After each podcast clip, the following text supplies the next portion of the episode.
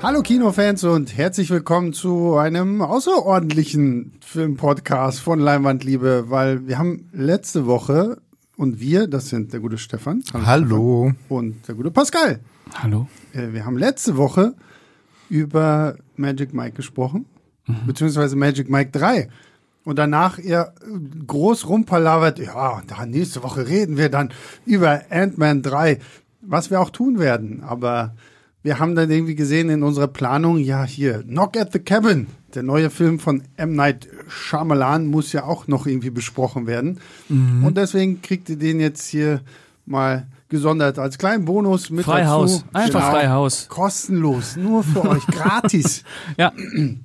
Und ähm, ja, dachten, okay, gut. Wir haben ihn jetzt gesehen. Wir haben Gesprächsbedarf, zumindest ich habe Gesprächsbedarf. ja. Und ähm, ja, das Ganze basiert auf dem Roman von Paul Tremblay, The Cabin at the End of the World. Und es geht um Eric und Andrew, ein Pärchen, die gemeinsam mit ihrer Adoptivtochter Wen eigentlich gemütlich ein bisschen Urlaub machen wollen in irgendeiner Hütte am See, mitten im Nirgendwo, schön im Wald. Also der perfekte Urlaub, um abzuschalten. Und dann taucht auf einmal Leonard auf, ein Riesenkerl, gespielt von Dave Batista, mit äh, seinen drei, ja, weiß nicht, Freunden, Kollegen, wie auch immer. Schicksalsgenossen. Schicksalsgenossen. Und äh, Lennart sagt jetzt, okay, das Ende der Welt steht bevor, die Apokalypse naht, aber ihr drei hier könnt sie verhindern. Ihr müsst nur einen von euch auswählen, den ihr bereitwillig umbringt. Und für dieses eine Menschenopfer kann dann die ganze Menschheit überleben. Und äh, das ist quasi so der Ausgangspunkt. So geht's dann los. Und äh, damit startet dann auch der Film. Vorab vielleicht erstmal die Frage, M. Night Shyamalan. ist ja irgendwie, als er angefangen hat mit Six Sense, war ja so der heiße Scheiß. So die große Hollywood-Hoffnung, dieser Mann Der neue Spielberg. jetzt Ja. genau so der neue große Märchenonkel, der auch als Autor unterwegs ist, alle seine Filme irgendwie ja selber schreibt und sowas alles. Dann kam Unbreakable, den mochte ich wirklich noch sehr. Ich finde den wahnsinnig unterschätzt. Dann kam, was kam dann? Science. Science. Da hatte ich das Gefühl, da ging es schon bei vielen Leuten so los. Science, hm, na, das war auch irgendwie, ich glaube, bei Science war auch so ein bisschen dieser Schock mit drin. Wie, das ist jetzt nicht mehr mit Bruce Willis? Ich dachte, die machen jetzt alles zusammen. Nein, da war es ja dann Mel Gibson und Joaquin Phoenix. Und dann ging's weiter. Dann kam The Village, dann kam hier das Mädchen aus dem Wasser. Mhm. Ja, ja. Und dann kam, glaube ich, kam dann schon mein persönlicher Shyamalan-Tiefpunkt mit Last Airbender. Der kam dann, ja. Ja, weil das war so der Punkt, wo er mich verloren hatte. Ja. Weil ich bin ein großer Fan der Trickfilmserie gewesen.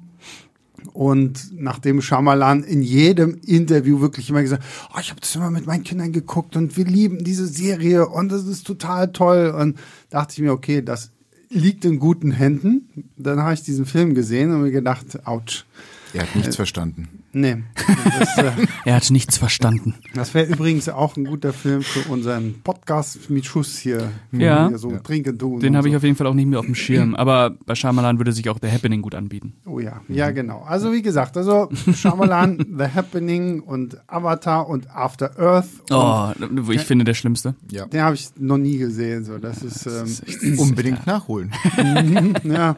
Das ist echt hart. Ja, und dann kam er auf einmal wieder zurück mit so Sachen wie Split und Glass und baute dann noch so seine eigene Superhelden-Trilogie damit auf und mit The Visit kam ja dann auch wieder so ein bisschen das Vertrauen der Leute zurück. Ja, okay. es Geht Dank dann doch Blumhaus, noch. Dann ja, muss kam- man auch sagen. Blumhaus hat äh, Shyamalan da auch unterstützt. Dann kam Old und Ja. jetzt sind wir bei Knock at the Cabin. Wie, wie steht ihr denn so zu dem guten Shyamalan? Also ich finde ja tatsächlich, dass ähm, es schön bei diesem Regisseur ist, dass jeder Zuschauer, jede Zuschauerin eine ganz eigene Beziehung zu ihm entwickelt und die eigenen Hassfilme hat und Filme, die man dann doch irgendwo verteidigt, wo man sagt, also für mich zum Beispiel persönlich ist es Mädchen aus dem Wasser, der mhm. eigentlich nicht so gut wegkam, den mochte ich damals sehr. Mhm. Ich mag auch Science in, in mhm. gewisser Weise, weil das für Science mich super. genau. Ich, auch echt ich, super. ich mochte halt ähm, in, in meiner Jugend sehr sehr diesen Science-Fiction-Horror und ich finde, wenn halt dieser lächerliche Twist am Ende nicht wäre, dann wäre das tatsächlich auch ein sehr gelungener Alien-Film. Also der hat schöne Schocksequenzen, der hat ähm, eigentlich wunderbar charismatische Helden, auch tolle Einzelszenen, wie die mit ihren Aluhüten da unten mhm, im Keller genau. rumsitzen. Fast schon ironisch dann. Fast schon ironisch, genau. Mhm. Ähm, das gleiche habe ich mir übrigens damals auch bei The Village gedacht. So, mhm. ich mochte den ja. bis zu dem Zeitpunkt, wo dann wieder, ja. oh, ich muss noch einen Twist haben. So, und das ja. finde ich so ein bisschen schade, dass irgendwann Shyamalan angefangen hat, den Twist einfach nur zu haben, weil es ja irgendwo von ihm verlangt wird, dass seine Filme so diesen krassen ja, Twist haben. Ja. Geheimtipp, seine Filme immer nach zwei Dritteln einfach ausmachen. ja. Äh, also ich finde die, äh, ich finde Shyamalan sehr interessant und auch sehr respektabel, was der so auf die Beine gestellt hat. Mhm. Auch wirklich immer, dass er es auch selber schreibt. Äh, irgendwann ist es natürlich so ein bisschen zum Problem oder zur, zur fragwürdigen Mode geworden, dass du eigentlich eigentlich immer nur auf den Twist gewartet hast. ähm, wohingegen du ja bei äh, The Sixth Sense oder Unbreakable ja auch Filme hast, die über den Twist hinaus funktionieren. Mhm. Ne? Also die sind ja wirklich auch wirklich gut erzählte Filme einfach, ähm, die nicht allein von ihrem Twist leben. Das kann man von den späteren Filmen nicht unbedingt behaupten. Aber irgendwie, egal wie sauer man auf den letzten Film von Shyamalan auch war, man freut sich, wenn der nächste kommt, weil man irgendwie doch wieder Bock hat äh, zu erfahren, was da eigentlich so abgeht. Und irgendwie hat er ja auch immer irre Einfälle manchmal auch ein bisschen seltsame Einfälle. Also dieser, dieser Hang zu einem bisschen religiöser Schwurbelei, der mhm. irgendwie immer dabei ist und sehr, sehr fragwürdige Tendenzen aufweist teilweise. Äh, aber ich finde, Shyamalan ist ein interessanter Filmemacher. Das, das fällt mir auch jedes Mal auf. Jedes Mal denke ich mir, ah nee, also nach dem Film gucke ich mir Nie jetzt nicht noch wieder. einen an, aber irgendwie schafft es dann doch immer wieder, weil er auch einer so der wenigen ist, der halt wirklich auch noch so eigentlich alles unter einen Hut bringt, so, ne? Also als Autor, als ähm, Regisseur mhm. und das ist ja irgendwie auch immer schön, dann den, den klassischen Shyamalan Cameo äh, rauszufinden. Ja. Obwohl ich es auch schön finde, dass er sich mittlerweile echt so ein bisschen zurückgenommen hat und es halt wirklich nur noch ein Cameo ist. Es ist nicht mehr handlungsrelevant. Und ja, ja. nicht mehr so, wie er es dann eine Zeit lang echt hatte, wo ich dachte, okay, also du bist vieles, aber du bist wirklich kein Schauspieler. Lass es bitte bleiben. Science schon schlimm. Oh. Und ähm, das ist jetzt zum Beispiel halt in Knock at the Cabin auch, da gibt's halt genau. auch den Schamalan. So äh, muss das machen. Cameo und den fand ich halt witzig, so weil das ist genauso ja, okay, gut. Das, das ja, sowas passt. machst du, wenn du endlich verstanden hast, dass du kein Schauspieler bist. sowas machst du dann, ja. dann bist du wieder sympathisch. Ja. ja, das bringt uns zu Knock at the Cabin. Ähm, wir haben gleich gesagt, es wird einen Spoiler-Teil geben. Wir werden jetzt am Anfang erstmal möglichst ohne Spoiler zu reden, außer das, was man vielleicht im Trailer sieht oder keine Ahnung, was, was so irgendwie in Synopsen halt so drin ist, das ist irgendwo Fair Game. Es wird einen Spoiler-Teil geben, auch allein deswegen, weil viele meiner Probleme mit dem Film rühren tatsächlich daher, dass ich erst letztes Jahr den Roman dazu gelesen habe. Und als ich diesen Roman damals schon gelesen habe, habe ich mir gedacht, okay, die werden das niemals so verfilmen, wie es hier äh, geschrieben steht. Und es ist leider auch so. Also ab der Hälfte des Films merkst du diesen, diesen Abschwung von dem, was der Roman hat. Und du mhm. merkst halt zu sehr irgendwie, dann kommen die schamalanischen Einflüsse da irgendwie mit rein. Der Anfang ist ganz, ganz cool gemacht. So die erste Hälfte funktioniert auch, geht auch wirklich so die Etappen aus dem Buch mit ab. Aber es gibt halt genau einen Punkt, wo sie dann wirklich sagen, okay, gut, ab hier machen wir jetzt unser eigenes Ding. Deswegen, Spoiler-Teil wird es auf jeden Fall nachher noch geben. Aber jetzt reden wir erstmal allgemein über diesen Film.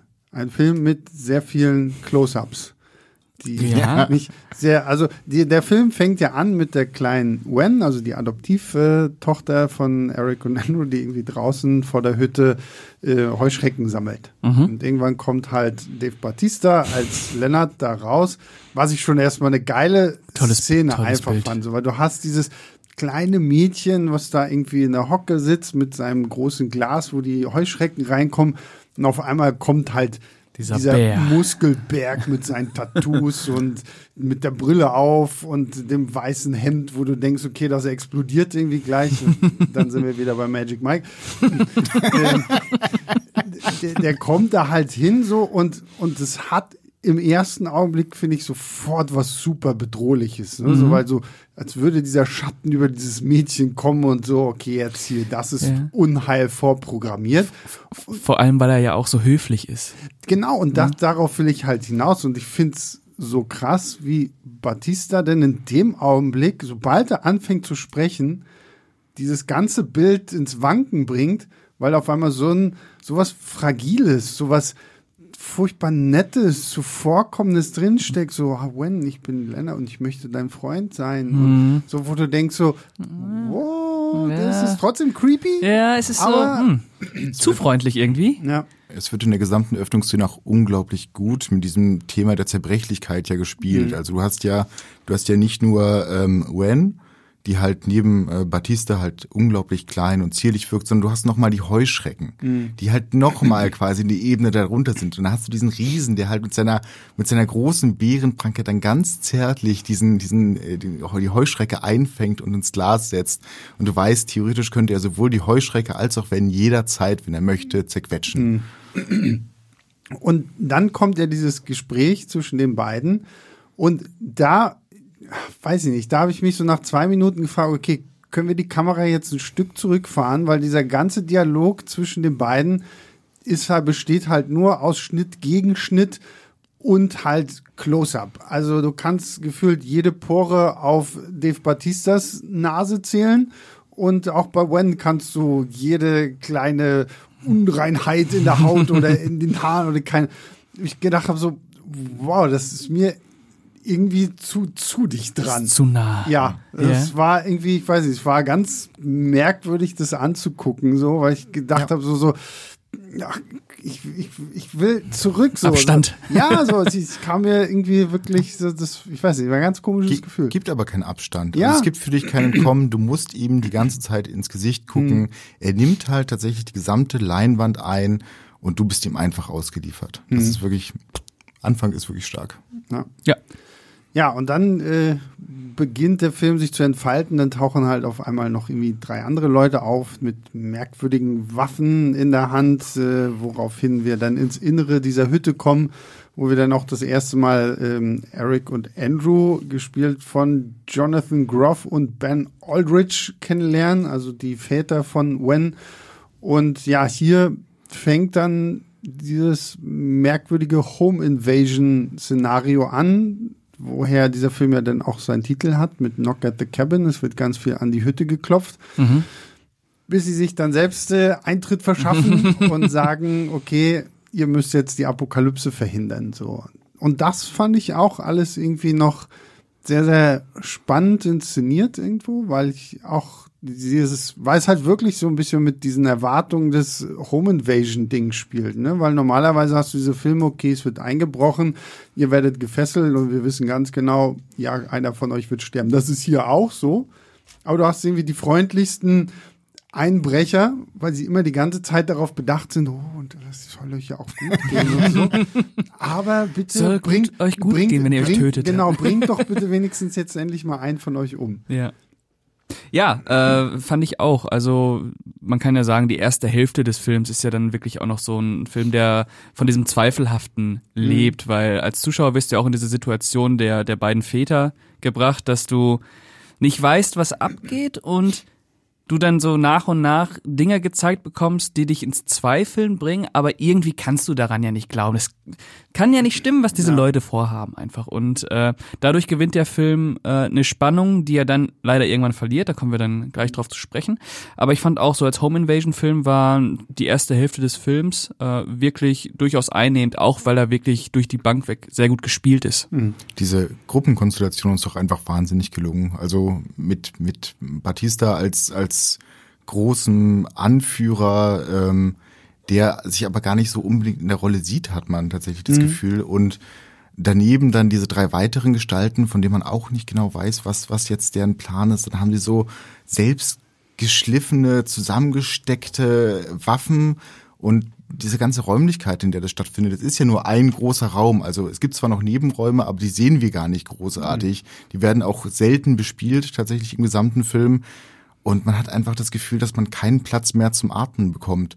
Gleichzeitig gibt es dann immer noch diese Szenen, wo mit einer übertriebenen Höflichkeit auch darauf, dass man sich vorstellt, zum Beispiel, wer man denn ist, ähm, der jetzt gerade sich äh, gewalttätig äh, in das Haus eingedrungen ist oder dass, dass die Leute auch vernünftig schlafen können, vielleicht indem sie sich angucken. Und dann werden noch mal diese Stühle mit den beiden gefesselten Vätern dazu einander gestellt. Mhm. Und dachte ich, wie unangenehm ist das eigentlich die ganze Zeit?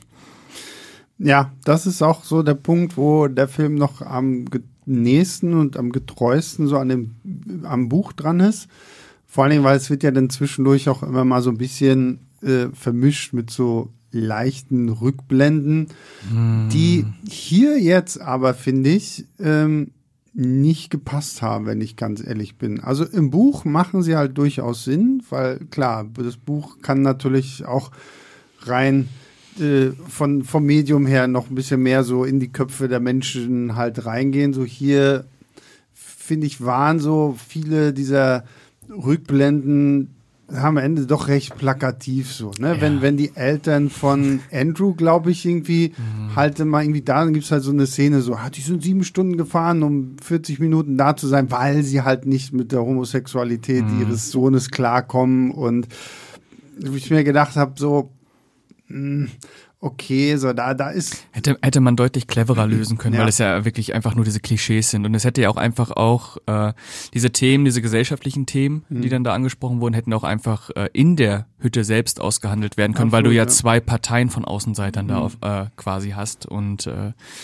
ja, es ist, es ist sehr platt und es ist bremst den Film auch einfach aus. Äh, tatsächlich werden diese, diese Themen ja sogar teilweise in den Gesprächen geführt. Aber offensichtlich glaubt Shyamalan nicht an die Kraft seiner eigenen Dialoge, die er da mhm. geschrieben hat, weil du hast ja dieses Thema mit Redmond. Du kriegst ja schon mit, dass, äh, dass diese beiden Väter eigentlich immer irgendwo gegen die Gesellschaft gekämpft haben und du brauchst diese Rückblenden nicht. Mhm. Zumal sie dir als Zuschauer immer noch so eine Möglichkeit der Flucht irgendwie geben aus dieser angespannten Stimmung. Man hat das Gefühl, man wird so kurz daraus befreit. Und bei mir war das dann wirklich so, dass ich im, im Sessel vor Langeweile dann so richtig zurückgefallen bin, obwohl ich mhm. davor eigentlich angespannt war. Und ich mhm. kam dann auch in diese Anspannung nicht mehr richtig ja. zurück.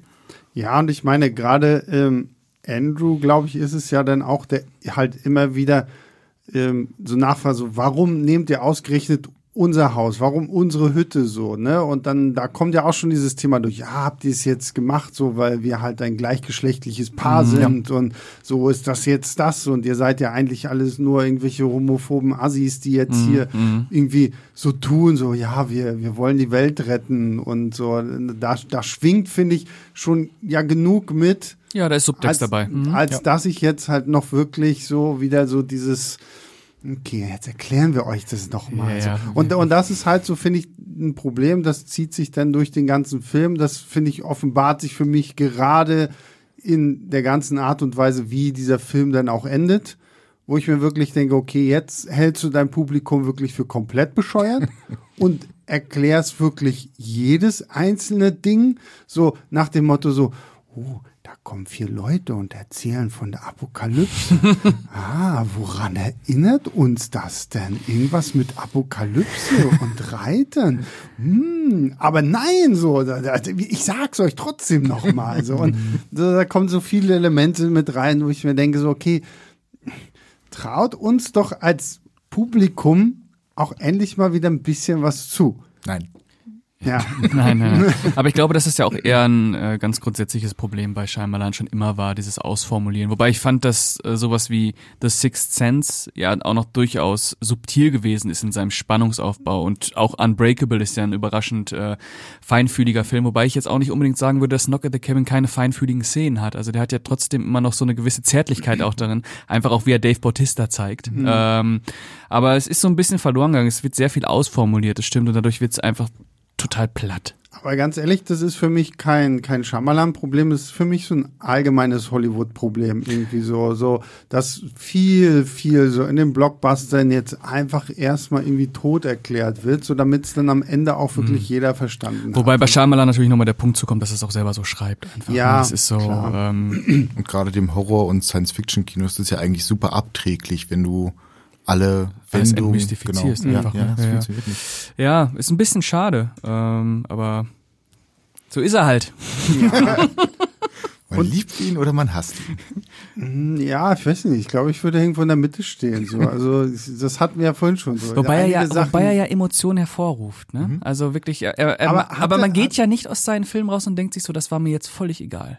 Es, man hat ja Ja, immer so das- Tendenzen. Ah, das, das Ding zum Beispiel bei dem Film hier ist so, so, so richtig hart emotional hat er mich nicht abgeholt. Also ich, ich weiß nicht so, das, das liegt dann halt auch irgendwie so an so Szenen, wo ich denke, okay, wow, jetzt haben wir aber plot convenient hier was zusammengewürfelt, weil es gibt eine Sequenz, wo Andrew es schafft, sich von seinen Fesseln zu befreien. Ja, ja. Und alle anderen stehen irgendwie gerade so leicht mit dem Rücken zu ihm geneigt, weil sie mit was anderem beschäftigt sind. Und wo du denkst so, okay, jetzt kommt so, jetzt, ja, das ist jetzt der Moment, wo du eine spannende Szene aufbaust, weil er ist an den Füßen auch noch gefesselt und muss da irgendwie jetzt schnell raus, weil du brauchst was aus dem Auto, so nach dem Motto. Und ja, und dann rödelt er da halt irgendwie, ist relativ laut und geht dann auch irgendwie gemütlich zur Tür, knallt die Tür dann eigentlich auch relativ laut zu und trotzdem kommt bis zu einem gewissen Zeitpunkt einfach keiner raus, der sagt so, oh mein Gott, da ist jetzt was passiert. Also fairerweise muss man sagen, er hat ja einen Krampf. Also er ist, ist ähm, er geht ja nicht gemütlich, weil er gemütlich gehen möchte, sondern weil er die ganze Zeit gefesselt war. Ja gut, aber selbst die Tür macht er nicht mal sonderlich leise zu, sondern drückt sie halt einfach so ran wie ich, wenn ich morgens aus dem Haus gehe, um ins Büro zu fahren. So, ne? Also äh, Das war der Automatismus. das, das, das und und es gibt so ein paar Szenen, ähm, wo ich wirklich dachte so, na, die sind mir zu offensichtlich konstruiert. Vor allen Dingen, ich sag nur mal für alle hier, Dave Batista im Badezimmer. ja. Das war auch für mich so eine Szene, ähm, können wir vielleicht im Spoiler-Teil Mhm, noch mal irgendwie ein bisschen drüber reden, wo ich dachte so, ja, komm schon. Also, Ja, wobei ich das ja, äh, ist das eigentlich eine große Das Spoiler-Szene? ist eigentlich keine Spoiler-Szene. Nein. Es gibt halt irgendwann, kann man jetzt einfach sagen, es gibt halt irgendwann die Situation, äh, wo Dave Bautista ins Badezimmer flüchtet quasi. Und in dem Badezimmer ist halt so ein rundes Fenster, wo er niemals durchpasst. Ja. Und ich fand auch, dass das ironisch war. Das ist richtig gut. Das ja, ist, ja, ja, ja. aber ich fand nicht, dass das jetzt so eine Szene war, die Spannung aufgebaut hat, weil man weiß, der ist in der Badewanne drin. Ja, Und auch im, im, in der Pressevorstellung haben wirklich alle gelacht. Also bei uns, ich meine, es gab ja zwei unterschiedliche Ja. Pressevorführungen. Ähm, da war es jetzt irgendwie nicht so. Ja, also Und, und ich weiß nicht, also ich finde, wenn es hätte ironisch sein sollen, dann hätte ich aber auch irgendwie erwartet, dass anders damit gespielt wird. So, so dieses, so, es, die Szene wurde ja trotzdem sehr ernsthaft durchgespielt, weil ein Andrew zum Beispiel doch noch direkt zu dem Fenster irgendwie hingeht und so. Ja, aber die Kamera, also die Kamera spielt ja tatsächlich damit. Also es gibt ja so eine Kamerafahrt, so ein Zoom dann auch da drauf, wo man als Zuschauer quasi kurz diese Gelegenheit bekommt, das so Mhm. einzuschätzen. Passt äh, dieser Wrestler, dieser Muskelberg durch dieses Fenster und man kommt da zu dem Schluss. Nein! Ja, und dann gibt's ja wieder diesen Moment, er schießt ja dann, glaube ich, auch. Äh, das ist ja dann wirklich ein Spannungsmoment, wo du Ja. dir denkst, hä, ist der jetzt echt durch dieses Fenster? Das kann doch nicht sein, aber es kann einfach nicht sein. Und ja, Äh, das fand ich aber eigentlich ganz nett inszeniert, so weil, äh, wie gesagt, auch im Kino haben da Plus- echt alle gelacht. Auch da wird, wird das erste Mal halt genau diese Körperlichkeit, die ja die ganze Zeit so droht Ja. umzuschlagen, schlägt da das erste Mal um. Und das ist Genau, schon das, das erste Mal, dass er körperlich ausbricht, Ja, ja. wirklich. Und dann du siehst, wie, wie Andrew, glaube ich, einmal durch die Luft fliegt. Äh, gute Szene, fand ich. Ja, ja, weiß Vielleicht nicht. habt ihr hat recht. Mich, hat, nee, also weiß nicht, mich hat sie halt nicht so abgeholt. Ich Ja, fand, ja. fand sie halt auch nicht irgendwie ironisch oder musste irgendwie groß drüber schmunzeln. Ich war die ganze Zeit nur so, ja, okay, wer will jetzt glauben, dass er da durch dieses Fenster gekrochen ist? So, nicht mal ich würde durch dieses Fenster passen und ich bin irgendwie zweimal so klein wie ein Dave Bautista, so, wenn wir nebeneinander stimmen würden, Ja. dann bricht er mich durch mit zwei Fingern. Zu dem Zeitpunkt weiß man ja, weiß man auch nicht, ob das nicht vielleicht auch Geister sind. schon mal darüber nachgedacht? So. So weit hast du gedacht, So. dass das Ja, Geister der- sind? Keine Ahnung, was Shyamalan da macht. Irgendwelche Toten sind zurückgekehrt, Ja. die da damals früher da gewohnt haben oder so. Sind die, sind die Buddies von Bruce Willis, Ja, irgendwie und sagen sowas. so, also wir hier äh, müssen noch irgendwie was bringen. ähm, ja, also, weiß nicht. Mich, was ich auch ein bisschen schade fand, ist, dass irgendwann verliert dieser Film mich auch, was so die anderen Figuren angeht. So, muss ich ganz ehrlich sagen. Also Dave Bautista ist in diesem Film wirklich für mich der absolute Scene-Stealer. Ja, ist Und der er- ist auch richtig, ja. richtig gut. Ja. Und das ist so ein Film, wo ich mir echt denke, okay, wow, jetzt verstehe ich, was er gesagt hat, dass er jetzt halt nicht mehr ewig Drax bei Guardians of the Galaxy Ja. spielen will, sondern dass er wirklich mal was Richtiges machen will. Mhm. Und ich meine, gut, sind jetzt vielleicht komische Beispiele, aber wenn ich mir so seinen kleinen Auftritt in Dune anschaue, wenn ich mir seine kleine Szene da in Blade Runner Super. 2049 anschaue und mir jetzt dazu der Knock at the Cabin nehme, wo er wirklich so Front und Center ist, denke ich mir, okay, Junge, such dir ab jetzt halt wirklich mal Filme raus. Ich glaube, dann merken die Leute, dass hinter diesen Muskeln auch tatsächlich noch ein guter Schauspieler steckt. Ja, ne? definitiv. Vor allem, man kann das ja immer gut jetzt irgendwie mit The Rock vergleichen. Und äh, ich finde, Dave Bautista, Ba- Bautista hat einfach auch nochmal so eine andere, so ein anderes Charisma einfach. Der hat halt auch nochmal so eine andere Präsenz. Äh, den kann man halt auch als lieben Typen einfach besetzen, aber du kannst den halt auch so als ultra-Bösewicht besetzen. Aber es hat halt, er hat halt auch noch das Potenzial zum Charakterdarsteller, was ich bei The Rock einfach nicht sehe. Weil bei The Rock ist einfach immer die Marke irgendwie. Genau. The Rock äh, formt im Endeffekt eine Marke, also er, er präsentiert sich selbst als immer der, der, der Good Guy, der, der Starke, der Unfehlbare und das hast du hier halt nicht. Also hier hast du tatsächlich einfach einen, einen Mensch, den du Ja. auch formen kannst, der auch bereit ist, halt genau diese Arschlochrollen teilweise zu spielen, der auch ein, äh, bereit ist, halt einen Mensch mit Fehler irgendwo darzustellen. Das ist super. Angenehm unamerikanisch. Ja gut, das ist bei, bei Bautista natürlich so der Vorteil, dass er halt eben noch nicht diese Marke ist. Er kann halt erst zu einer Marke werden, aber wenn es dann die Marke Charakterdarsteller ist, umso besser Mhm. so, weil so eine Marke The Rock haben wir jetzt schon. So. Ja, das und die nervt ich auch nicht so, weil mittlerweile so alles, was aus der Richtung kommt, also ich sag nur Black Adam, ne? Das Ja. ähm, war schon irgendwie einfach traurig. Weil der ist ja auch super sympathisch, The Rock einfach, ne? Also ja, den kann man klar. ja nur knuddeln eigentlich, aber boah, mach mal was anderes. Ja, genau. Mach mal was anderes. Ähm, ja, das bringt mich aber trotzdem so ein bisschen dazu, dass ich irgendwie so die, die Leute, also wie gesagt, wir haben Jonathan Groff als Eric, Ben Aldrich als Andrew, Rupert Grint als Redmond und dann haben wir noch Nikki, oh Gott, ich, Nikki Amuka Bird als Sabrina und Abby Quinn als Adrian.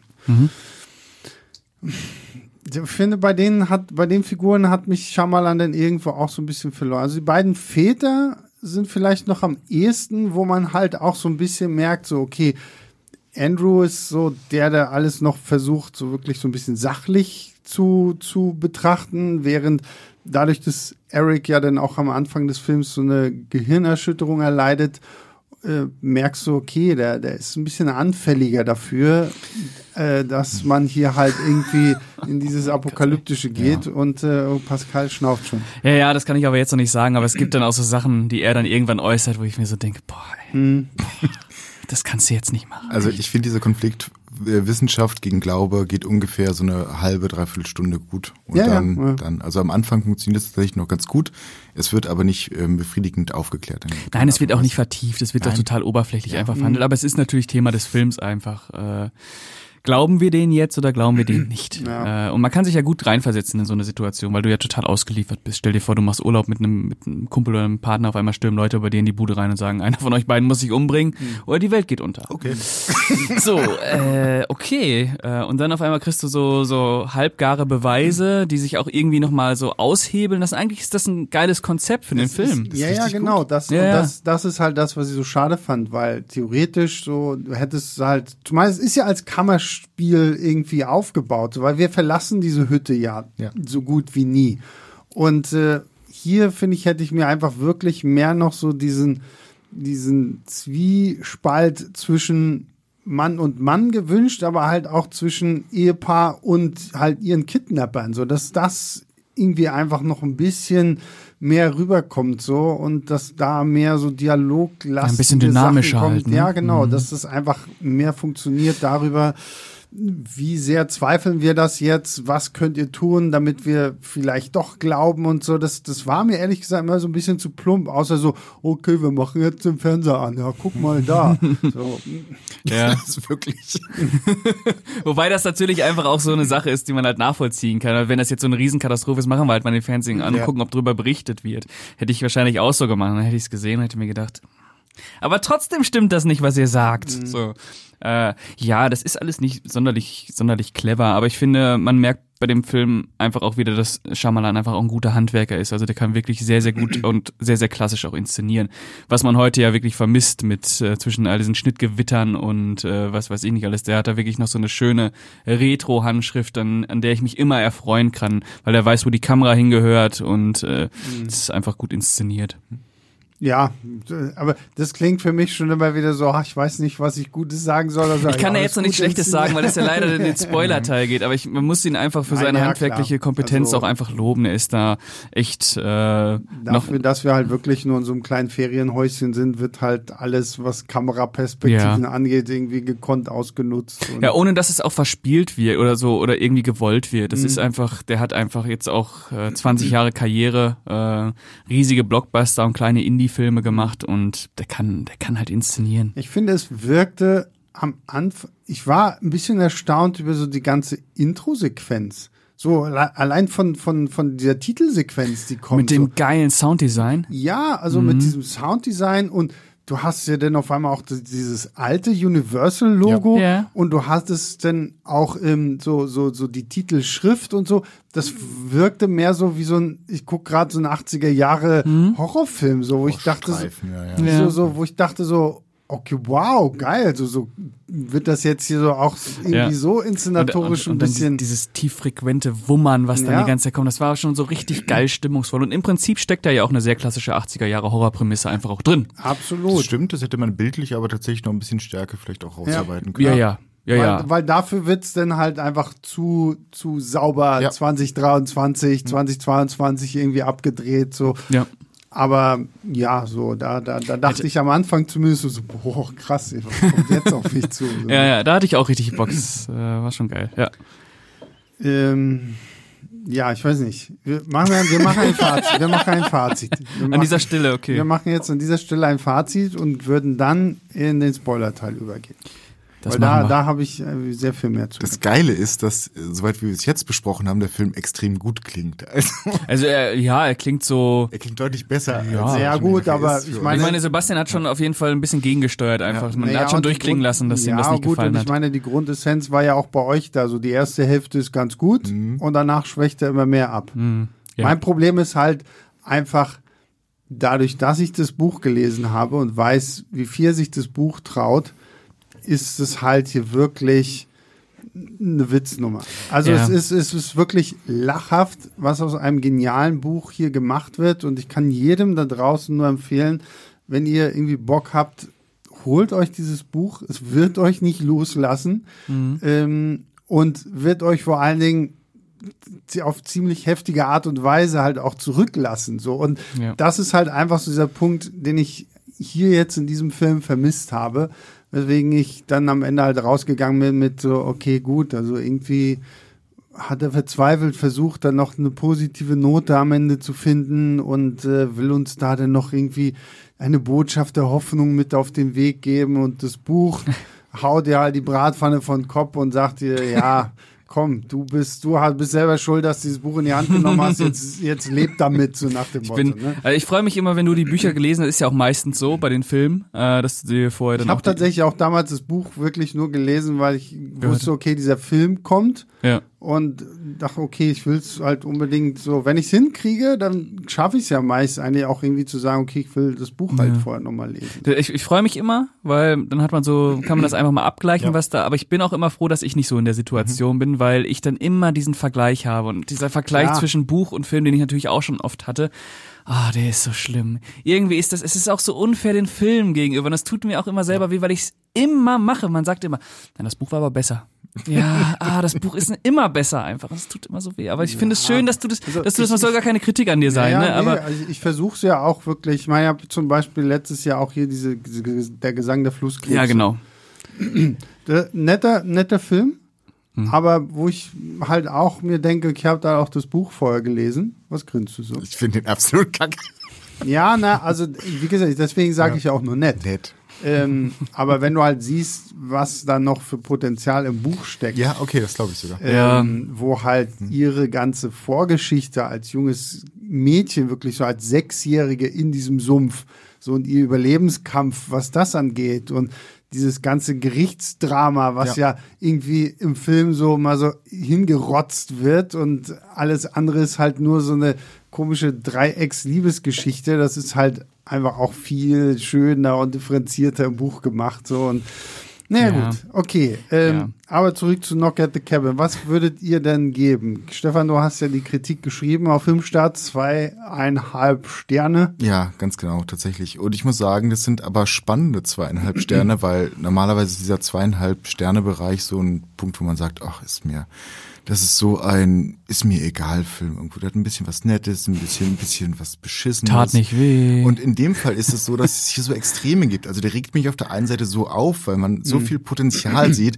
Auf der anderen Seite gibt's aber auch eine Menge Sachen, die halt wirklich funktionieren. Das, das fängt schon mit dem Hauptdarsteller an, der halt wirklich einfach jede Szene, in der er ist, wirklich rockt. ja. Aber seht ihr zweieinhalb so als Wertung immer? Ich finde, wenn, wenn ich sehe zweieinhalb, denke ich mir so, ja gut, ist halt Durchschnitt. Kann so, was, das aber ist nicht so, viel. Ja, Ja, genau, ja, so, ja. aber das ist, ähm, Ja. da, da würde ich jetzt sagen, also immer wenn ich, wenn ich auf Filmstadt zweieinhalb sehe, denke ich mir so, na okay, gut, das ist halt genau in der Mitte so. Das können, kann jetzt für jeden, der sich das anguckt, noch mehr in die eine oder in die Genau. andere Richtung Ja. ausschlagen. So, ne? Da, ähm, Sternewertungen sind ja eh total schwierig, auch nochmal, weil jeder individuell äh, Ja, da was klar. rauszieht. Also ich ist einfach. Äh, also ähm, was ich weiß gar nicht, was ich geben würde. Also ich habe jetzt drei Sterne gegeben. Es kann Mhm. natürlich auch einfach nochmal nach äh, sich auch nach unten korrigieren, aber ich bin dem Ganzen so ein bisschen wohlgesonnen durch die Inszenierung, aber ich werde gleich natürlich auch auf den Film draufhauen einfach, weil der macht so Sachen, die haben mir nicht gefallen, die haben mich verärgert ein bisschen. Äh, aber ich würde jetzt erstmal sagen, guckt euch den ruhig mal an. ich gebe zwei. Ich gebe zwei. Ähm, aber ja, also- und die zwei gebe ich als jemand, der wirklich versucht zu sagen, okay, ich schalte jetzt mal kurz den Teil in mir aus, der das Buch kennt und sagt, okay, es ist aber selbst wenn ich den Film, also ich meine, wir waren ja gestern äh, mit vielen Leuten auch aus, aus unserem YouTube-Team da und so. Und da habe ich, das war ganz schön, weil auch noch ein paar andere Kollegen vom Moviepilot waren irgendwie mit dabei und so aus der Chefredaktion und so. Und da habe ich auch so halt so diesen Tenor rausgehört, so, naja, geil ist jetzt was anderes so. Ne? Und deswegen, es hatte mich zumindest so ein bisschen darin bestätigt, okay, es ist nicht nur, weil ich das Buch kenne, sondern weil der Film einfach vielleicht doch nicht ganz so das erreicht, Ja. was er vielleicht erreichen möchte. Geil ist der nicht. Ja, und deswegen von mir zwei. Und wenn du bei der Fensterszene gelacht hättest, sogar zweieinhalb. Ja, so ist es. So ist es. Da hätten noch ein paar mehr Szenen kommen müssen, damit ich Noch ein paar mehr Fenster sehen. äh, ein, paar, ein paar mehr Fenster kaputt gehen. Genau. So, und an dieser Stelle kommt jetzt eine dicke, fette Spoilerwarnung. Wir werden jetzt äh, den Film kaputt spoilern. Wir werden das Buch, wir werden das Buch kaputt spoilern. Oha. Und ähm, wenn euch das alles furchtbar egal ist, seid herzlich willkommen. Wenn ihr das Buch schon gelesen habt und den Film schon gesehen habt, seid auch herzlich willkommen. Wenn ihr beides weder gelesen noch gesehen habt, dann hört jetzt vielleicht auf, geht ins Kino, guckt ihn euch ruhig an Und dann hört den Rest. und, und dann hört ihr den Rest. Ähm, ja, also Spoiler, Spoiler, Spoiler, Spoiler, Spoiler. So, jetzt zu, zum, zum, zum Abschluss freigegeben. Wir könnten vielleicht äh, am besten mal mit den Trailern anfangen, die ähm, vor dem Film veröffentlicht worden sind. Es gab einen sehr guten, der tatsächlich auch sehr, sehr Bock auf den ganzen Film gemacht hat, wo man auch das wirklich ist der einzige, sieht, den ich gesehen habe. äh, genau wie diese Vierergruppe da bei der Kabine ankommt und die gefangen nimmt und ihnen halt diese seltsame Idee ähm, darlegt, dass sie halt eine Person opfern müssen, um die Apokalypse irgendwie ähm, zu unterbinden. Ende. Genau, richtig. Äh, und dann gibt's einen zweiten Trailer. Hab ich auch gar nicht. Den habe ich auch nicht gesehen. Ich habe den, ich hab den gesehen. Der ist bei uns, der ist bei uns auch eingebunden. ich hab den Der ist gesehen. wirklich Oh schrecklich. also ich, ich bereue es wirklich, dass ich den gesehen habe, weil der verrät alles. Also der zeigt dir schon diese Flutwelle, der zeigt dir die Flugzeugabstürze, der zeigt dir die Blitzeinschläge. Und das heißt im Endeffekt diese Frage, die sich halt die ganze Zeit ja ähm, so au- aufwirft, ob das Ganze denn jetzt nur ein Hirngespinst ist, die stellt sich für mich gar nicht, weil ich von Anfang an wusste, das ist wahr, die Welt geht unter. Ja, okay. Also das ist, ja, das ist dann wieder so dieses, oh, unser erster Trailer hat offensichtlich nicht genügend Leute angelockt. brauchen Bilder. Wir brauchen, Ja, genau, wir brauchen halt die Trailerbilder. Und ähm, ja, das ist immer schade so, wenn so ein, so ein Trailer dann irgendwie einfach schon diese ganze, äh, das ganze Mysterium aus dem Film rauszieht, Ja. weil man das dann irgendwie so sieht. äh. Ja. Ja, wobei man da ja noch sagen kann, man kann das irgendwie, okay, da, da passiert anscheinend was, aber es hebt ja jetzt noch nicht das ganze Ding auseinander in dem Sinn. Also du weißt, okay, da passiert wirklich was, also scheinbar geht wirklich die Welt unter, aber es ist ja noch nicht die hundertprozentige Erklärung. Es kann ja auch irgendwie sein, dass es irgendwelche Visionen sind von was weiß ich was. Ne, erstmal. Äh, viel schlimmer ist ja, dass es einfach so ist. das also ich finde, also ich weiß noch, wie ich das gesehen habe und dieser Film auf einem, also es fängt ja äh, damit an, dass, wie heißt der, nicht Andrew, sondern Eric. Eric. Eric irgendwann zu seinem Partner sagt, ich habe eine Gestalt gesehen. Hm. Und da fängt es ja an, dass der Film auch gar nicht mehr so wirklich damit spielt, dass es irgendwas mit seiner Schädelverletzung hat, weil er ja nochmal später drauf, noch mal drauf zu sprechen kommt, dass, ähm, dass er eine Erscheinung gesehen hat. Und Shyamalan wieder diesen Fehler macht, dass er Außenseitern, er ist immer auf der Seite der Außenseiter, aber in diesem Fall sind das halt so richtige Schwurbler einfach. Was in der heutigen Zeit einfach so fragwürdig ist, wenn du irgendwelchen Weltuntergangsfreaks Recht gibst, sagst ihnen einfach, ja, hört, äh, leiht diesen Freaks einfach mal äh, äh, euer Ohr. Die haben schon recht, es ist schon so. Die haben schon einen Punkt. ja, die haben schon einen Punkt einfach. Ey, das konnte man früher so unbeschwert machen. Das hat früher so viel Spaß gemacht. Wie halt in Science zum Beispiel. Wenn sie da unten alle mit den Aluhüten sitzen, ey, super tolle Szene. Kannst du heute nicht mehr vorurteilsfrei irgendwie bringen. Ja. Oder auch Akte X, da gab's auch immer dieses, dieses Dreiergespann aus den absoluten Schwurblern, die in ihrem Van saßen und gegen die Regierung gewettert haben. Fun für die ganze Familie. Ja, und ich meine, also dieser, dieser Augenblick, so, ich meine, es wird ja ganz nett so ein bisschen in Szene gesetzt, weil wir als Zuschauer sehen ja keine Gestalt. Du hast ja nur diesen Spiegel da, wo das Licht immer so ein bisschen anders so reinkommt und so. Äh, Das ist auch so eine Sache, die ist im, äh, im Buch auch. Also er hat halt auch irgendwie so das Gefühl, dass er da was sieht. Es wird aber, finde ich, im Buch ein bisschen besser umgangen als das, was wir jetzt im Film so erleben. Das ne? Problem ist ja, dass man weiß, dass es ein Shyamalan-Film ist. Und er sieht wirklich was. Du weißt einfach, da ist auch was. Er hat auch was gesehen. Und Ja, ab dem Punkt, als ja, er sagt, ich habe eine Gestalt im Spiegel gesehen, weißt du, da ist auch was. Und du weißt, die haben Recht jetzt. Mhm. Es beginnt jetzt einfach. Die haben einfach Recht.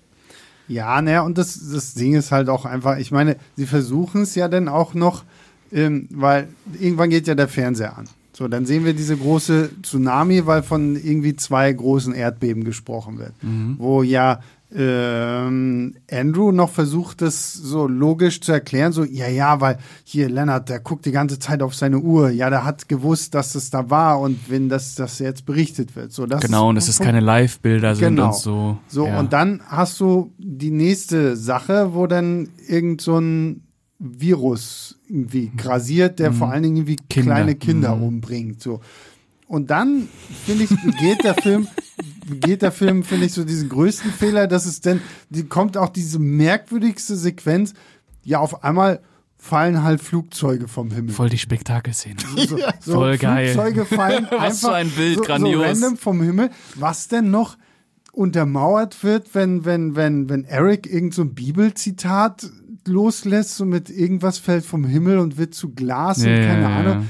Und da, zusätzlich dazu das Blöde ist halt noch, dass du genau in dem Augenblick auch bei denen an der Hütte irgendwo halt Ja. dieses Flugzeug Das fallen siehst. ist so, ne? das Problem. Du hast ja am Anfang tatsächlich diese, diesen gut aufgemachten Case zwischen Wissenschaft und Glaube Mhm. und es stellt sich nachher gar nicht mehr die Frage, möchte der Wissenschaftler jetzt glauben, sondern er wird ja tatsächlich bestätigt. Er sieht, dass das, was ähm, die ganze Zeit angekündigt wird, diese apokalyptische Vision, dass die tatsächlich eintritt. Dadurch ist es ja Realität. Also es geht gar nicht mehr darum, wird der Wissenschaftler jetzt überzeugt zum Glauben, sondern es ist halt einfach Tatsache. Ja.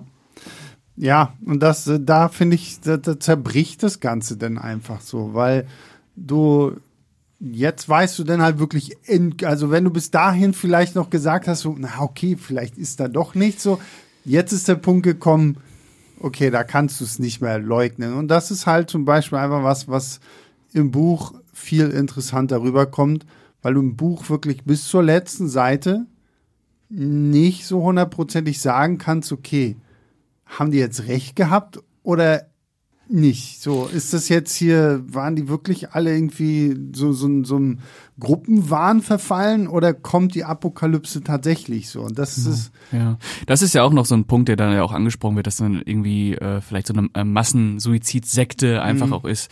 Und äh, die Spannung ist dann halt einfach komplett raus, weil du genau weißt, wie der Film zu Ende geht, nachdem äh, Eric sagt, er hat was gesehen und du weißt, der wird sich halt opfern. Es ist ganz klar, dass Ja. er sich opfern wird. Ähm, und da musst du halt die Zeit irgendwie rumbringen. du musst das halt irgendwie Es ist- absitzen. Es ist erstaunlich langweilig, auch weil man weiß ab einem bestimmten Punkt, dass das Kind niemals Thema sein wird irgendwo.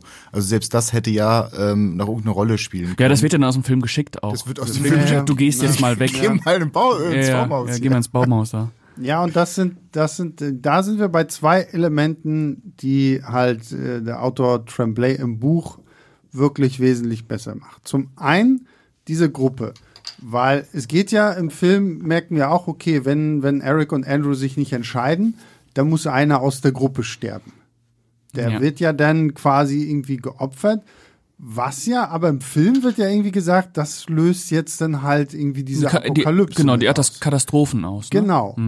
Im, was, was irgendwie total merkwürdig. Also, wozu muss ich diese Leute noch töten, wenn ehe diese Apokalypse kommt? Also sag mal, Und- hätten nicht eigentlich diese vier Leute die Apokalypse verhindern können, die sich einfach nicht gegenseitig umbringen? Das ist es Ja, nämlich. ja, und, eigentlich schon. Und, und das, ja, und, und hier ist jetzt halt der größte Fehler, den, den Shyamalan im, in Bezug auf die Adaption vom Buch macht. Weil im Buch ist es quasi, ist es ähnlich wie das, was Eric und Andrew machen müssen. Dieses, sie, sie opfern jeweils immer einen aus ihrer Gruppe, um die Apokalypse zu verlangsamen Aha. Ah, um, um, um, diese, um diese ganzen Events vielleicht nicht auf einmal lostreten zu lassen. Ah. Sie kommen auf jeden Fall. Aber wenn sie halt jetzt einen von sich umbringen, gewinnen sie ein klein bisschen mehr Zeit, Ist ja völliger Schwachsinn, was Shyamalan da gemacht um hat. die, um, die, um, die, um, die, um die anderen beiden vielleicht doch noch davon zu überzeugen, Sich, ja, sich umzubringen. macht es jetzt, weil gucken, wir, wir opfern jetzt hier ein von, und die, die setzen sich ja dann auch diese weißen Masken auf. Genau. Also du merkst ja auch, okay, sie, sie, sie machen das nicht aus Zwang. Sie haben zwar alle auch immer Angst, das kriegt Shyamalan auch irgendwie so Ja. halbwegs hin. Ähm, aber im Buch ist es halt zumindest wirklich so, damit versuchen sie das halt ein bisschen aufzuhalten. Weil im Film denkst du dir halt wirklich, ja, beschleunigen dann, das. Dann, dann bringt euch halt nicht um, dann passiert ja gar nichts so. so. Also das macht halt für mich überhaupt keinen Sinn. Hat er sich offensichtlich verlesen im Buch. Ja, Ja. wahrscheinlich, Ja. keine Ahnung. Und äh, das bringt mich dann halt zu Wen, weil Wen ist eigentlich eine absolute ähm, Schlüsselfigur im Roman, weil es gibt ja dieses Handgemenge zwischen, zwischen Leonard und Eric und so um diese Waffe, die ähm, Andrew ja im Auto hatte. Ja, genau. Und während der Film, Wen halt irgendwann, ja, geh mal raus da ans Baumhaus, setz dir die Kopfhörer auf und, und hör nicht hin und Ja, warte, bis einer von uns wiederkommt. In diesem Handgemenge wird Wen erschossen. Oh. Und das perfide kommt jetzt aber, weil im, erstmal sind alle im Schock und dann kommt aber so ein Leonard und setzt noch die Krone auf, so nach dem Motto, das zählt trotzdem nicht. Na, aber auch, auch mit der guten Begründung, weil es halt hier jetzt ein reiner Unfall, Unfall, ja, gewesen Ja, ist und nicht, und nicht wirklich von euch bestimmt. Ja. Und, und dadurch hast du halt im Buch dann immer noch diese, okay, jetzt ist schon einer von denen tot. Und auch noch das kleine Mädchen. Ja. Und trotzdem geht diese Scheiße immer noch weiter, weil zu dem Zeitpunkt hast du dann auch immer noch Leonard und ich glaube Sabrina, Ja. die dann halt immer noch sagen so, und du merkst halt auch richtig, wie, wie es beiden halt auch leid tut, dass jetzt ausgerechnet dieses Mädchen, weil auch im Buch hat Lennart so diese sehr, sehr, ja, väterliche Beziehung zu dem Kind, so, weil, weil er halt ja auch einfach Lehrer ist, so, ne, und Wird er denn im Buch auch als so ein Stirnacken beschrieben? ja, ja, ist auf jeden Fall auch so, so ein ziemlich bulliger, großer Typ. Und ähm, du hast dann halt trotzdem immer noch so dieses, oh Gott, dieses Kind ist tot, so, ne? Und das geht ja dann irgendwann auch so weit, dass das Finale im Buch ist halt wirklich so, ähm, sie bringen halt irgendwann Leonard um. Okay, im, im Film killt er sich selber. Ja, ja, genau. Mhm, Und ähm, sind damit dieser Sabrina alleine, die sie dann auch noch zu ihrem Auto irgendwie hinführt. Und dann haben sie kurz vorher nochmal so eine Diskussion, also Eric und Andrew, was sie denn jetzt machen sollen. Und es wird dann halt auch so beschrieben, so, dass in dem Augenblick, wo sie halt darüber reden, was sie jetzt machen oder nicht, halt so, so, so ein Gewitter aufkommt, so, ne, was dir natürlich auch nochmal so beim Lesen so, okay, shit, ist das jetzt doch irgendwie Apokalypse oder kommt halt einfach nur ein Gewitter, so, ne? Und dann, und das fand ich halt geil, so, weil dann sagen sie einfach so, okay, weißt du was, also, wenn Gott, Person X, keine Ahnung, der für diese Apokalypse verantwortlich ist, das Opfer unserer kleinen Wen nicht anerkennt, ob es jetzt nun von uns gewollt ist oder ein Unfall gewesen ist, dann ist es uns jetzt scheißegal, wir machen gar nichts und dann humpeln sie halt beide einfach Richtung Auto und das Buch hört auf. Richtig gut. Ja, so muss sein. Und da sitzt du erstmal auf deinem Sofa, in deinem Sessel und denkst Moment, wie, was? Habe ich gerade richtig gelesen? So, so. Und, dann, und dann fängst du an nachzudenken. Und du hast halt, wie gesagt, zum Schluss weißt halt wirklich, es fängt halt an zu regnen, wo du denkst so, ja, okay, aber es ist auch nicht wie im Film so, dass dann Blitzeinschläge kommen und die Bäume brennen und am Ende brennt das Haus im schlechtesten CGI-Brand, den ich irgendwie gesehen habe. So, nein, das Buch lässt sich einfach zurück so. Und du musst für dich jetzt entscheiden, so, okay, was ist es denn jetzt gewesen? Diese Flugzeugabstürze gibt es nicht im Buch, oder? Nee, ich glaube, da ist irgendwas anderes. Ich hätte nochmal nachlesen müssen, was es genau war, aber es ist nicht so plump wie Mhm. das, was wir im Film haben. Ja. Beschreiben die sich denn im Buch auch als apokalyptische Reiter? Es ist auch vollkommen random, diese Ja, apokalyptischen ja. Reiter, weil dann auch einfach vier Attribute rausgenommen Ja, genau. werden. Die haben auch mit den apokalyptischen Reitern nichts zu tun. Das ist, das ja. ist Wut, das ist äh, äh, Zuneigung, nee, was, ich weiß es gar nicht. Heilung, Heilung, war das Heilung? an. Ja, ja. Wo du schon denkst, was, also, Ja, ja. Also es macht keinen Sinn und wie gesagt, das ist auch das, das hat mich einfach so am meisten getroffen, so dass dieses, dass wir ja da wirklich so ein Happy End haben und vor allen Dingen dann auch noch, wenn, wenn Eric Andrew halt irgendwie erzählt, ja, bring mich um und dann hast du noch mal diesen Flash Forward mit einer erwachsenen Wen und, und ihrem Vater und natürlich ist sie irgendwie so, die, ja, sie ist super erfolgreich und fährt ihr cooles Auto und alles ist supi und so, wo ich mir denke, so, äh, dieser ganze Film vergisst gerade, dass fünf Leute gestorben sind. So, und, also, und dass halt auch irgendwie ein liebender Familienvater jetzt irgendwie in seinem religiösen Wahn gesagt hat, ja, komm, schieß mich halt tot. Und sein Ehemann halt auch dann sagt, ja, okay, gut, dann so, weil ich bin jetzt so, das ist, weil du von Stefan das Akte X-Beispiel gebracht hast, so, das wäre, als wenn Mulder, der ja immer so der, der Glaubende war und Scully ja, die Ja, immer so genau. die Skeptikerin war, auf Scully auf einmal so, ja, stimmt, du hast recht. Ja, okay. weil, weil ich meine, das ist ja so das, das ganze Ding bei Akte X, so, wo du immer denkst, okay, so viel wie Scully schon erlebt hat Ja. und trotzdem ist sie immer noch an diesem Punkt, wo sie sagt, Vision, äh, Science first. Ja. Und äh, mit deinem Glauben gehen wir woanders hin, so nach dem Motto. So, ne? Und also das fand ich einfach echt super dämlich. Warum hat er es denn nicht, ach, das ist, diese Frage stellt sich halt einfach, warum hat denn Shyamalan das Ganze nicht so im Unklaren gelassen? Also es gibt ja, Ja. ganz lange auch Ja. diese Elemente, Ja. die auch am Anfang sehr gut sind, wo er dann sagt, ähm, schau mal, wie er die ganze Zeit auf die Uhr guckt. Ja, ja, Und die ist halt auch super auffällig inszeniert. Also er trägt halt wirklich eine große Uhr am Handgelenk. Das wird später überhaupt nicht mehr erwähnt. Es spielt auch keine Rolle mehr. Es hat natürlich auch einfach damit zu, mit, mit dem persönlichen Wertesystem von Shyamalan zu tun. Ja. Was er erzählen will und was für Werte er Klar. auch vermitteln Ja, will. ja. Das ist einfach so. Und äh, das Buch hat er bestimmt nicht gemocht und hat sich gedacht, ich mache das jetzt so, damit mir die Geschichte gefällt. Der die Ich Aus frage ich frag mich halt auch, ob irgendwer bei Universal halt das Buch gemocht hat und gesagt hat, okay, wir wollen das jetzt verfilmen.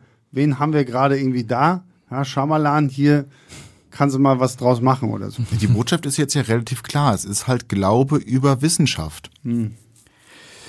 Also, wie gesagt, ich finde es halt auch echt schade und ich hätte Eines seiner Themen. Ja. ja, und ich hätte halt wirklich mir gewünscht, wenn sie es verfilmen, dass sie es halt richtig verfilmen.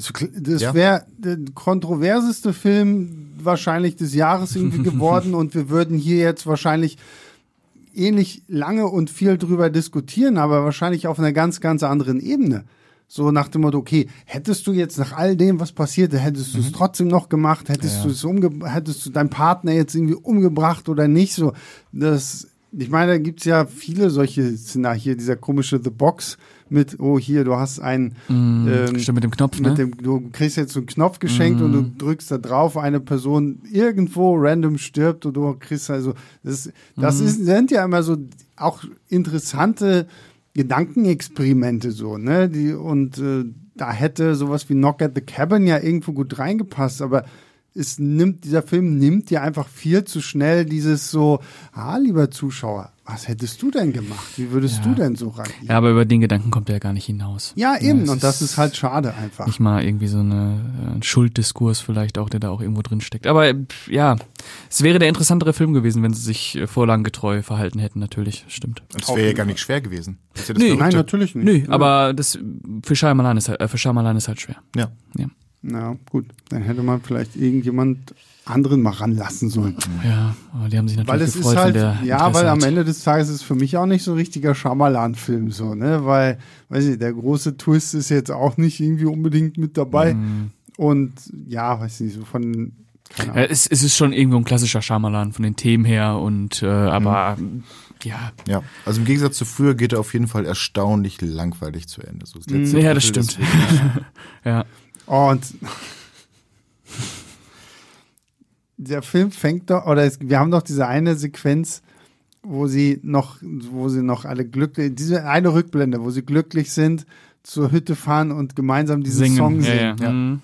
Und wenn dann zum Schluss, so nachdem, dann sind sie ja irgendwie, dann, dann kommen sie ja, dann, dann, dann ist halt, ähm, Andrew ist halt mit Wen dann im Auto und sie fahren dann halt weg und kommen halt an irgendeinen Diner an, wo du dann halt auch schön, und das war halt auch so, so dann kommen sie in diesen Diner, da sind überall zig Leute und gucken irgendwie was und dann kriegst du mit, okay, ja, Tsunami ist vorbei. Und dann brüllt irgendjemand von, ja, schalt mal um. So, und damit, da, damit, damit halt umgeschaltet wird, damit wir sehen, ah ja, okay, und das Virus, das die Kinder angefallen hat, Auch weg. ist auch weg. Gott So, sei und Dank, dann- es sind nur Millionen und, gestorben. und, dann, und dann schaltet noch jemand nochmal um. Es stürzen damit- keine Flugzeuge und es mehr. stürzen keine Flugzeuge. Und, und dann wird auch noch erzählt, ja, ein paar der Piloten haben es dann doch noch geschafft, ordentlich zu landen. So, du- Es ist ein Wunder. ja, Ja, es ist so es ist halt so und und als wenn diese ganze Sequenz nicht schon irgendwie debil genug wäre, gehen, gehen, gehen Andrew und äh, Wen dann halt raus ins Auto. Er startet das Auto, fährt rückwärts.